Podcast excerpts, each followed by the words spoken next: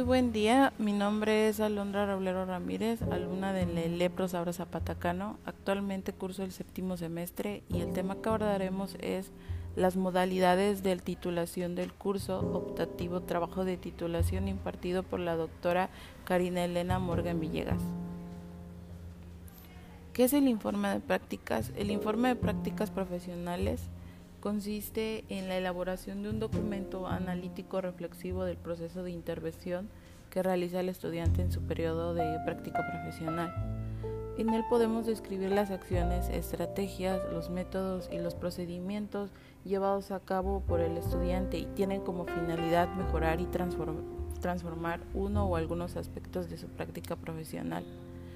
El objeto del informe serán los procesos de mejora que el estudiante realiza al momento de atender alguno de los problemas de la práctica. Para ello requiere del diseño y del desarrollo de un plan de acción que recupere las bases de investigación-acción y las rutas que de ellas se desglosan. El plan de acción articula intención, planificación, acción, observación, evaluación y reflexión en un mecanismo de espiral permanente que permitirá al estudiante valorar la importancia, la, pertinencia de las acciones hechas para replantearlas cuantas veces sea necesario.